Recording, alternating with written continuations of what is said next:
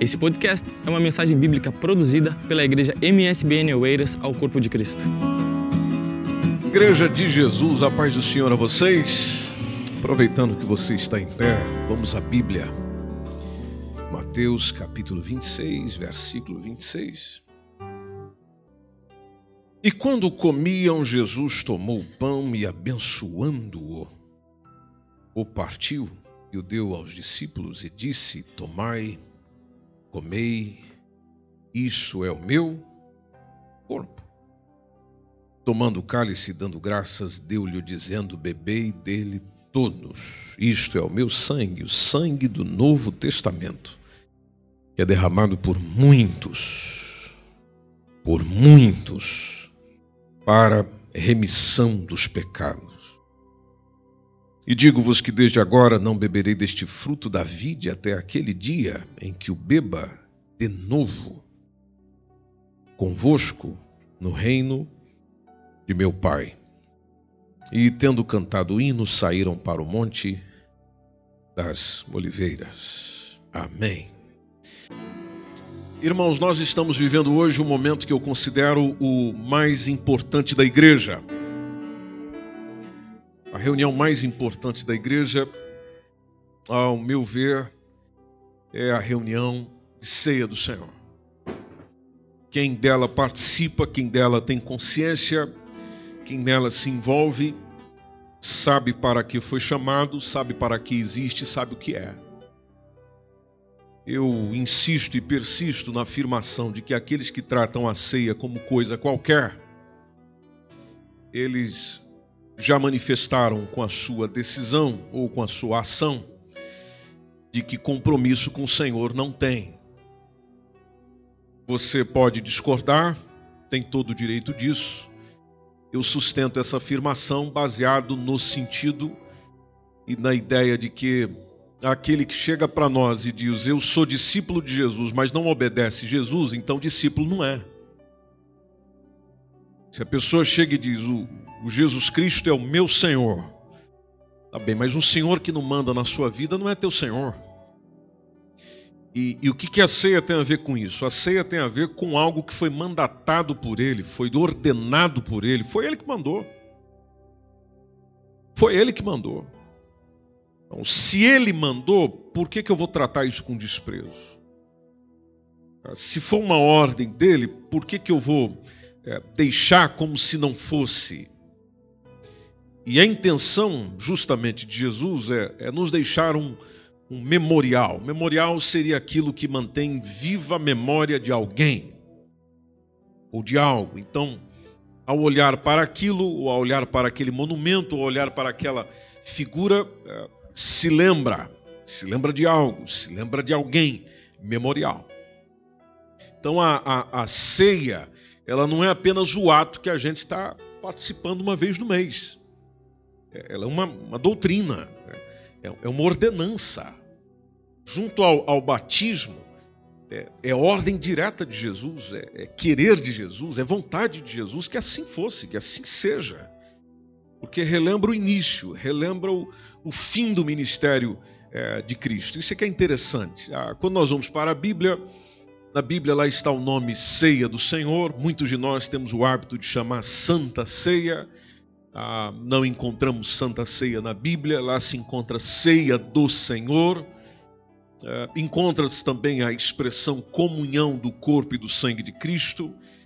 Os católicos romanos, talvez ah, tenha alguém me ouvindo que seja católico, os católicos romanos e também certas eh, alas do protestantismo costumam denominar a ceia de, de sacramento, mas quando olhamos para as duas ordenanças de Jesus, precisamente a questão do batismo e a ceia, a gente percebe o porquê que ele deixou essa ordem. Primeiro, com o batismo. Porque foi com o próprio batismo de Jesus que ele inicia o seu ministério. Com a ceia, Jesus, é, a sua paixão, a sua morte, a sua ressurreição, ele encerra o seu ministério terreno. Faz a sua parte, e, naturalmente, deixa para os seus discípulos continuar a parte que lhes é cabida. Talvez você pense, por que, que o batismo é apenas uma vez? e, e a ceia ela é, é periódica, ela, ela é regular. O batismo fala da nossa fé. Quando você se batizou, você confessou a sua fé em Jesus. Já a ceia fala da comunhão. E a comunhão deve ser renovada. Porque até o próprio Jesus chegou e disse, na expressão do texto bíblico, dizendo: Fazer isso em memória de mim. E atenção que ele diz depois: Até que eu venha. Até que eu venha. Você vai fazendo isso em memória. Tá bem, Senhor, eu vou fazendo. Até que dia? Até que eu venha. O apóstolo Paulo, escrevendo à igreja em Corinto, lá em 1 Coríntios 10 e 16, ele até faz uma pergunta dizendo: Olha, o cálice da bênção é, que abençoamos não é a comunhão, olha lá a palavrinha, não é a comunhão do sangue de Cristo? Segunda pergunta. O, o pão que nós partimos não é porventura a comunhão? Olha lá novamente. Não é porventura a comunhão do corpo de Cristo? E o que é comunhão? Comunhão significa ter algo em comum com alguém. A igreja que é para chamar, que é chamada a ser uma só, deve ser uma só no Senhor. E era exatamente isso que o apóstolo Paulo escreveu aos Efésios, capítulo 4, entre versículo 4 e versículo 6, quando ele vai dizendo um, um só corpo, um só espírito, um só Senhor, uma só fé um só batismo, um só Deus e Pai de todos, o qual é sobre todos, age por meio de todos e está em todos. Em todos, mas apenas e todos sendo um. A ceia fala da morte do Senhor, Logo lembra a minha morte com ele, conforme foi cantado aqui hoje, mas a gente não fica só no aspecto da morte. Nos lembra justamente a ressurreição que teve três dias depois. Como já foi cantado e dito, nosso Senhor não está morto, nosso Senhor não está sepultado, ele vive e habita em nós e está no meio de nós. A palavra de Deus em Hebreus 9, 28 até nos lembra que todas as vezes, aliás, dizendo que o Senhor Jesus foi oferecido em sacrifício uma única vez, e, e lá está novamente a recitação do que a gente acabou de ler, só que dessa vez em Hebreus, dizendo: olha, ele morreu para tirar os pecados de muitas pessoas. E o escritor lembra: ele vai aparecer, ele vai voltar uma segunda vez e dessa vez não é para é, eximir o pecado, é para brindar a salvação a todos aqueles que o aguardam. Você está esperando por ele? Apóstolo João, na sua primeira epístola, no capítulo 2, versículo 28, também lá vem com um recadinho, dizendo: Filhinhos, filhinhos, ele tinha o hábito de dizer isso, dizendo: Olha, permaneçam, permanecei em Jesus, permanecei em Jesus, permanecei em Jesus. Vou repetir: permanecei em Jesus. Permanecei em Jesus. Ah, eu vou sair. Ok, ok. Permanecei em Jesus. Ah, mas eu estou muito. Ok, permanecei em Jesus. Ah, mas eu estou muito tristinho, muito desanimado, muito desanimada, muito aflito, muito aflita. Ah, tá bem. Permanecei em Jesus. Nós estamos precisando da bênção da permanência. Às vezes estamos buscando muito outros, muitos outros tipos de bênção. Bênção disso, bênção daquilo, bênção para isso, bênção para aquilo. E estamos esquecendo da principal, que é a bênção da permanência, persistência. Nós vamos desanimando. A gente arranca para, arranca, para, começa, para. Então, quem começa e para nunca chega a lugar nenhum, até porque não quer chegar lá. Você já viajou com alguém que a viagem começa a fluir? Vamos parar tomar um café. Aí a gente para. Aí você viaja mais 30 minutos, doeu as pernas. Vamos parar de novo. Aí você viaja mais uns 40 minutos. Ih, precisamos trocar o bebê. Para de novo. Aí para. Olha, tá me dando sono. Vamos parar de dormir uns 20 minutinhos. Para de novo. Que hora você vai chegar lá? É, que horas vai chegar lá? E na caminhada espiritual, uma coisa que não pode haver, precisamente para quem sabe o que quer nessa vida, é parar. O momento pode não ser bom, a circunstância pode não ser boa, mas não devemos parar na caminhada e na persistência com Jesus. Você já pensou se Jesus no caminho do Calvário tivesse parado e dito: Não, eu não aguento mais isso aqui. Bom, tudo aquilo que nós recebemos como benefício do sacrifício da cruz do Calvário, nós hoje não teríamos. Não teríamos. Interessante a expressão de Jesus com os apóstolos, porque ele disse no texto que nós lemos no Mateus 26 e 29, dizendo: Olha, eu não beberei deste fruto da vide até aquele dia em que o beba de novo convosco. Convosco. Poxa vida, pensa lá comigo, meu irmão, minha irmã. Jesus está esperando o momento de beber e de participar daquilo que ele mesmo instituiu. Com quem? Com os seus.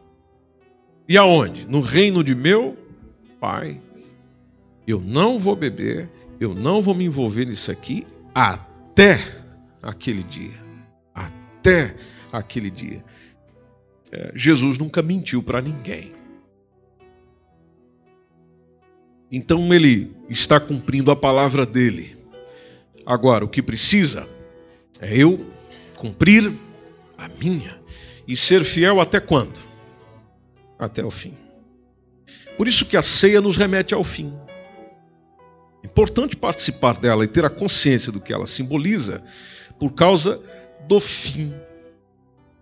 Hebreus 3 e 14 diz que nós passamos a ser participantes de Cristo desde que, na realidade, nós retivermos firmemente. Olha lá o texto. Retiver firmemente o princípio da nossa confiança. Vou repetir. O princípio da nossa confiança. Ou seja, isso deve durar como começou. A caminhada com Ele deve permanecer como começou no mesmo amor, na mesma fé, na mesma devoção, na mesma emoção, na mesma vontade, no mesmo desejo, como começou. Exatamente como começou. Porque tem muitas coisas que na vida mesmo nós vamos perdendo e acontece também na nossa espiritualidade, como disse e repito: começamos, paramos. Começamos, paramos. O pão que está à nossa frente, vocês conhecem o que ele simboliza. Simboliza o corpo de Cristo. Jesus se identificou inclusive como pão. João 6,35. Eu sou o que? O pão da vida. Aquele que vem a mim não terá fome. Repito. Hoje eu estou repetindo pra caramba. Aquele que vem a mim não terá fome. Aquele que vem a mim não terá fome. E agora eu te pergunto, Santo de Deus, por que, que você está com fome? E naturalmente a fome tem a ver com o espiritual. Se há essa fome, então nele não estás. Se há esse negócio do, ah, não, eu preciso de algo mais, um negócio diferente, um negócio é, é, e, e, aí muitos de nós espiritualizamos dizendo é fome de Deus, é fome da sua presença, é fome da sua glória, é fome da sua graça, é, é fome da sua unção, do seu poder. Isso é lindo, isso é maravilhoso. Mas é complicado quando você ouve pessoas dizendo assim, quando na verdade a, a mensagem de Cristo, a essência de Cristo, é aquilo que Cristo é, não habita dentro dela. E não habita pelo que sai na sua boca, pelo que é feito nas suas atitudes. É uma pessoa com fome que tenta saciar essa mesma fome em tudo, menos Jesus. Quando o pão é partido nessa celebração da ceia que nós fazemos, vem-nos à memória exatamente aquele sacrifício vicário de Jesus que ele se entregou por nós. Se entregou por nós. Repito, se entregou por nós. Se entregou por nós. Se entregou por nós. Aí a hora que chega a vez de eu me entregar por ele, não, não dá. Ou seja, ele oferece o seu todo, eu não sou capaz de oferecer o meu tudo. O vinho que a gente toma, corrigindo, o sumo de uva, o sumo de uva que nós tomamos, ah, vocês sabem naturalmente o que ele significa, vendo o fruto da vide, chamado na Bíblia de cálice do Senhor. É, o, o vinho lembra o sangue, o sangue de Cristo vertido na cruz do Calvário para redimir, para purificar, para limpar. Limpar-me de quê? De todos os meus pecados. Aí vem lá o irmão Pedro dizendo para nós assim: irmãos, é, 1 Pedro 1, 18 e 19. Não foi com coisas corruptíveis, como prata ou ouro, que fostes resgatados. A gente não dá valor àquilo que a gente compra com dinheiro. A gente não dá valor àquela pecinha de ouro que você tem guardado lá em casa que você não mostra para ninguém.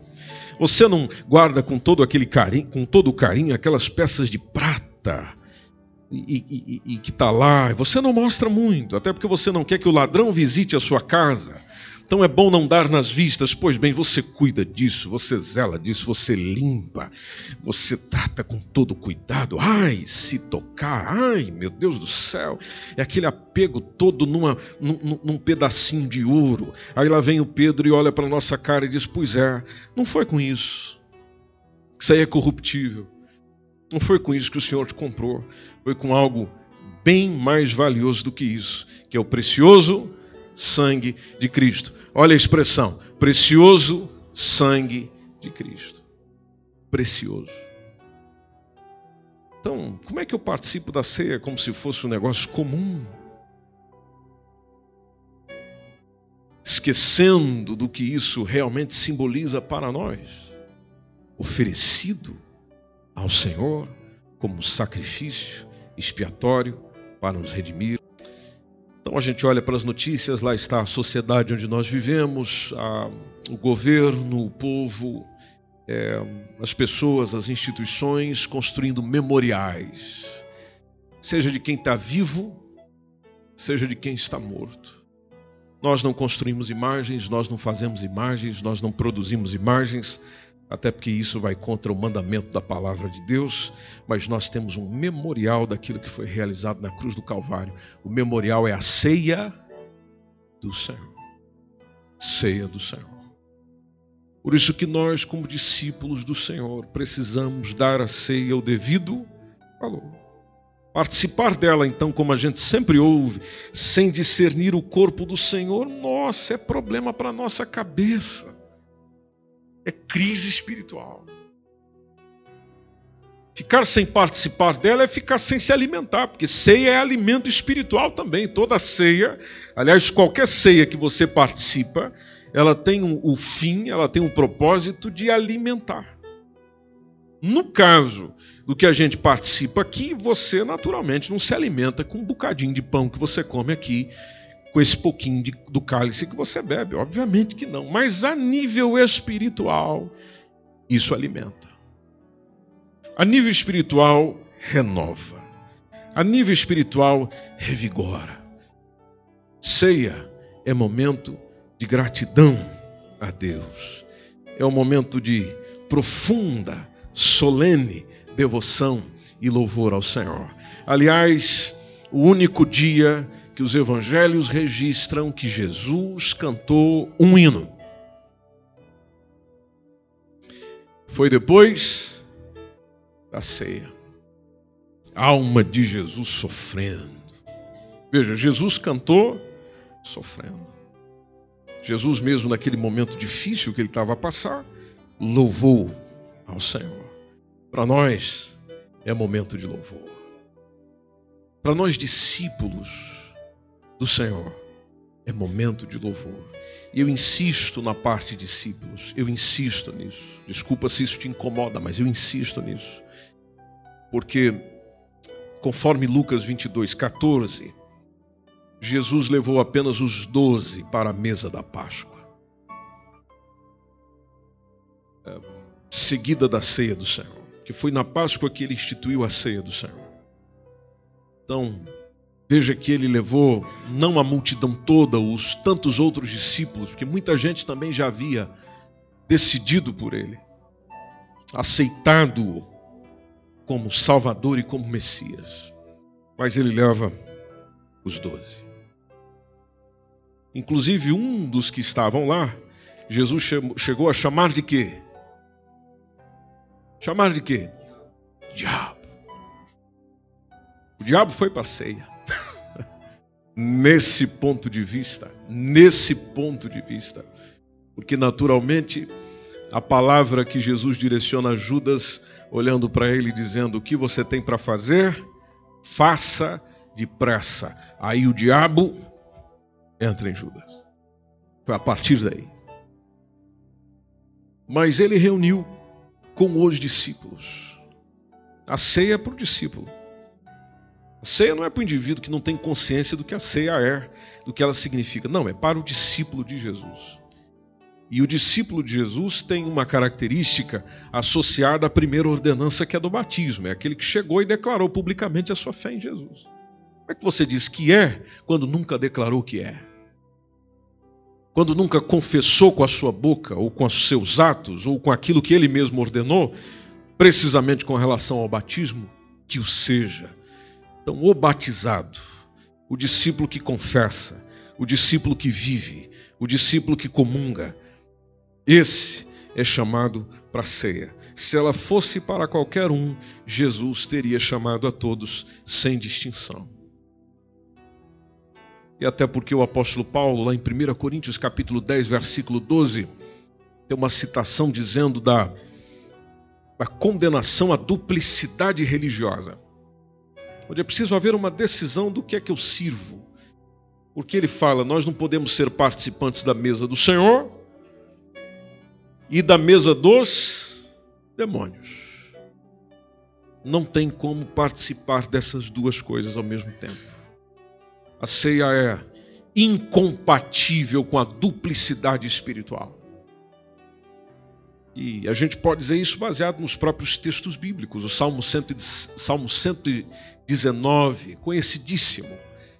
Ah, lá no versículo 113, Há uma expressão do salmista dizendo: aborreço a duplicidade. Aborreço a duplicidade. Mas eu amo a tua lei. O próprio Jesus chegou e disse: Vocês não podem servir a quantos senhores? A dois senhores. Por que, que eu não posso, Jesus? Muito simples. Porque você há de odiar a um e amar o outro. Ou você vai se dedicar a um, vai desprezar o outro. Veja que o próprio Jesus condena a duplicidade. Em outras palavras, você precisa decidir a quem serve. A ceia, meus irmãos e irmãs, é mandamento, é um memorial, é uma profecia. Por que, que é uma profecia? Que anuncia a volta do Senhor. A volta do Senhor. Tudo aquilo que está para acontecer a quem recebeu o Senhor naturalmente, entendendo essa mesma palavra, ao participar da ceia, disto lembra, lembrando disso, ela se torna um momento de gratidão, um momento de exultação, um momento de celebração. Então participemos dela com discernimento, com temor de Deus, com humildade. Nós devemos, como igreja em Oeiras, nos conscientizar de que nessa mesa não estão meros símbolos, apenas símbolos, mas está um, um sublime memorial da paixão, da morte do nosso Senhor Jesus Cristo. Esse foi mais um podcast, uma mensagem bíblica produzida pela igreja MSBN Oeiras. Siga-nos nas redes sociais, Facebook e Instagram. Subscreva o nosso podcast e também o nosso canal no YouTube. Saiba mais em msbnportugal.com.